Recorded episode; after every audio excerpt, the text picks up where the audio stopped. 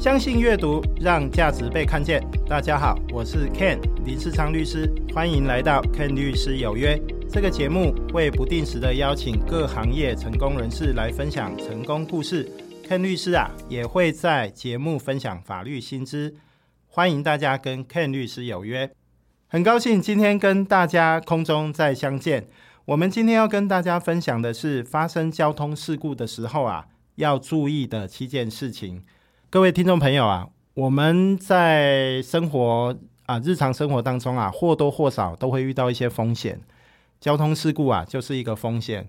我的一位朋友呢，曾经呢，他开车载着他的女朋友经过一个路口，他女朋友就跟他说：“哎，这个过路口了，赶快右转。”我的朋友当下很紧张，他想说：“啊，都超过了。”他也跟着右转，结果右转的时候，一台摩托车跑出来了，就这样碰上了。那这个碰上的时候呢？摩托车骑士倒地，那我这个朋友啊，赶快闪双黄灯啊，哦，下车查看这个骑士倒地怎么办呢？只能叫救护车来。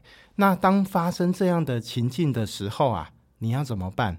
哦，在法律上面啊，我们要有哪些概念跟动作应该要来做的哦？Ken 律师以之前啊啊处理过的这个交通事故的经验啊，跟大家分享啊，第一个一定要先报警哦。那报警就是请交通员警啊。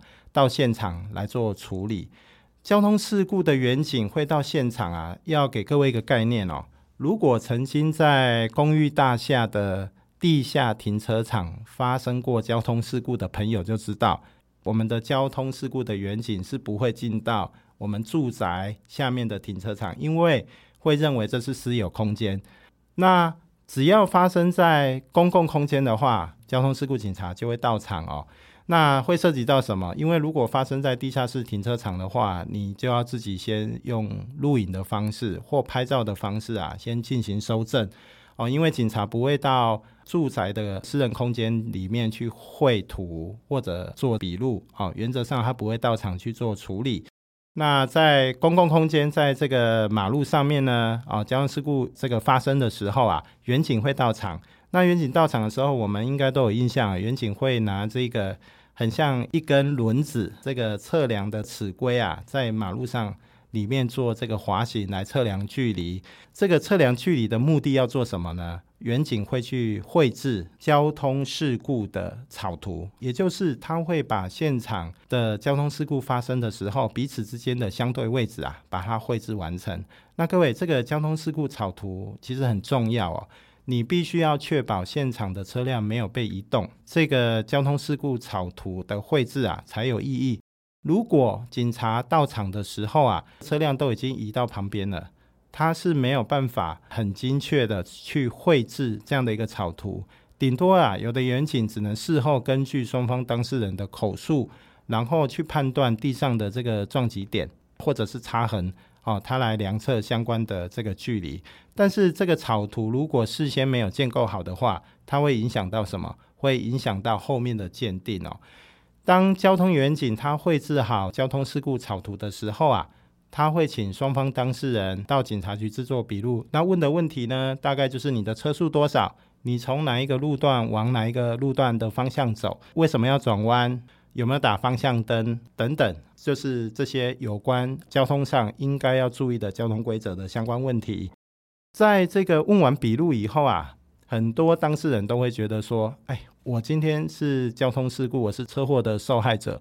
那我做完笔录以后啊，警察应该会帮我去跟对方要钱，或者警察会帮我去跟对方讲说：‘哎，你要赔偿什么医药费之类的’哈。”曾经就有当事人这样子来跟我说：“哎，交通事故发生的时候，不是应该警察就应该要帮我去要钱吗？不是要去跟对方说你这样的行为是不对的吗？”哦，其实这样的概念也不能说完全正确。为什么？因为远景呢，他到现场做完事故草图、拍照，还有做完笔录以后啊，其实后续的程序啊啊，必须双方当事人再去跟警察来做申请。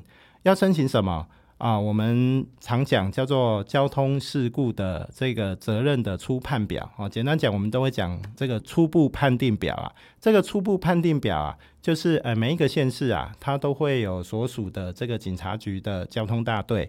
那这个交通大队呢，它会根据现场远景所绘制的这个草图，还有制作的笔录啊，来做初步的责任的判定。那这个初步的责任的判定，比如讲未注意车前状况嘛，那未依规定左转，或者车速啊超过限制啊等等，他就会把每一个啊每一方的当事人的责任啊记在这个交通事故的这个初判表上面。那这个初判表一出来，其实就可以看到哦，诶，谁有责任，谁没责任。那比较常看到的就是这个未礼让前方车辆，或者是未注意。车前状况，这个都是常看到的一些用语，但是这些用语记上去以后啊，啊，就代表这个驾驶人本身他就有过失。那很多人收到这个初判表的时候啊，他会觉得他很不服气，他觉得他就是照交通规则，而且时限都在速线内，那为什么交通大队的初判表还给他记上说未注意车前状况啊等等哈？我必须跟各位讲哦，这个是我们的交通大队依他的专业，以及根据现场的事故草图、照片，还有笔录啊，啊所做出来的初步分析。那为什么叫初判表？也就是初步的这个研判分析表，代表它不是最终的哈。所以对于初判表的内容啊，啊如果有一方当事人对于这个初判表的内容不服的话，其实他是可以自费啊申请这个。每一个县市的裁决所有车辆行车事故鉴定委员会啊，来做双方责任的厘清跟鉴定哦。裁决所里面的车辆事故的鉴定委员会，它就会有蛮多专业的鉴定委员。这些鉴定委员呢，会根据事故草图，甚至有现场的监视器，根据笔录来做判定。在做判定之前啊，他通常还是会邀请双方当事人。到这个委员会去陈述意见，陈述完以后啊，他最后再来做一些判断。那这个判断啊，他不是只注记结论，其实他还是会写一些他判定的理由。换句话说，还是会有一个详细的论述过程。如果对于呃这个鉴定委员会所做出来的鉴定意见，各位不服的话，他还可以再复议到复议的这个委员会里面啊。再来主张哦，所以车祸鉴定其实它是会有两层鉴定的这个层级。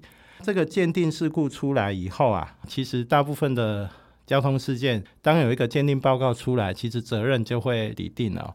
那呃，要给各位再一个观念，就是说刚刚提到的，先报警，再来呢保持现场，让警察到现场制作事故草图，还有制作笔录。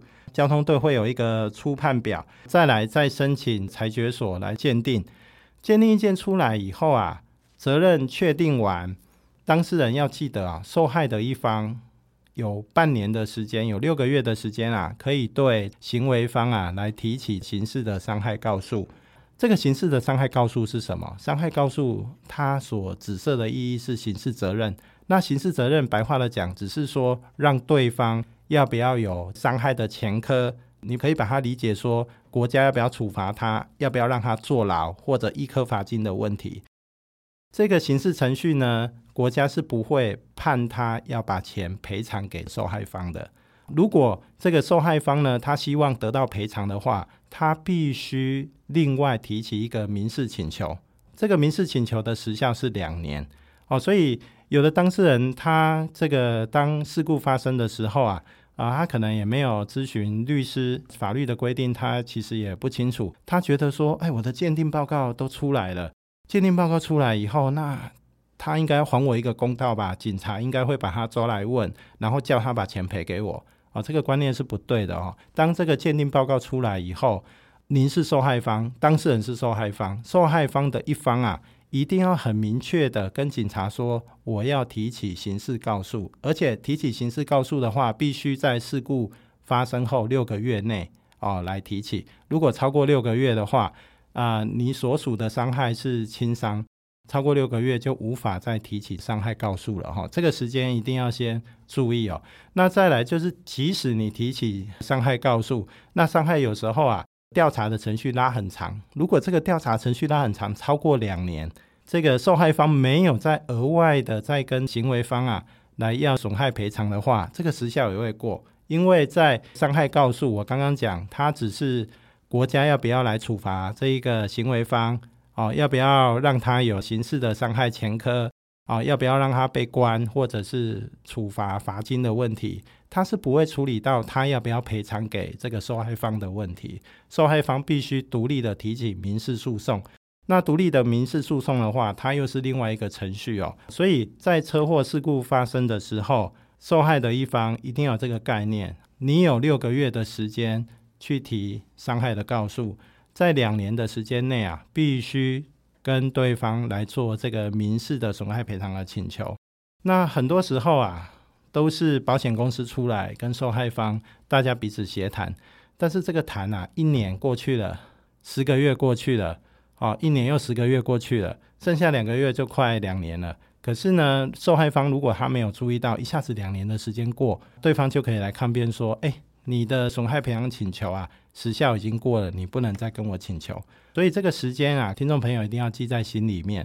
遇到交通事故的时候，哦，我们今天啊，很简要的来跟各位分享大概这七件事啊，哦，希望。让各位有个概念，遇到事情的时候啊，在法律上的权利啊，还是要咨询专业的律师哦。那甚至我们现在在交通警察，其实每个员警他的知识啊，也都会不吝跟每一个当事人来做分享哦。这个权利是自己的，一定要自己把它搞懂。相信阅读，让价值被看见。跟律师有约，我们下次见。